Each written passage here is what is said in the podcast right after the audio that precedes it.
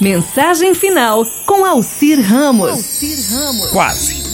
Ainda pior que a convicção do não e a incerteza do talvez é a desilusão de um quase. É o quase que me incomoda, que me entristece, que me mata, trazendo tudo que poderia ter sido e não foi.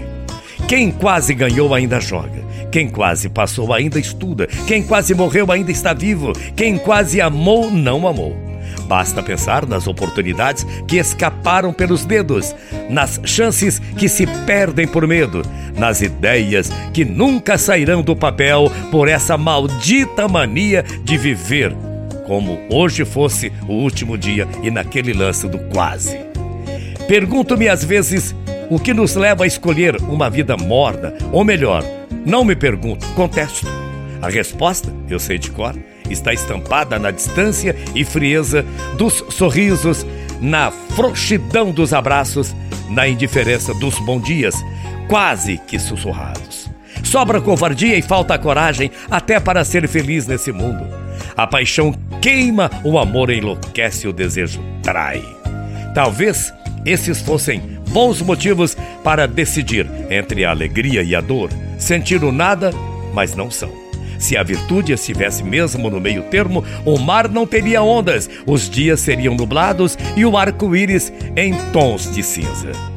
O nada não ilumina, não inspira, não aflige nem acalma, apenas amplia o vazio que cada um traz dentro de si.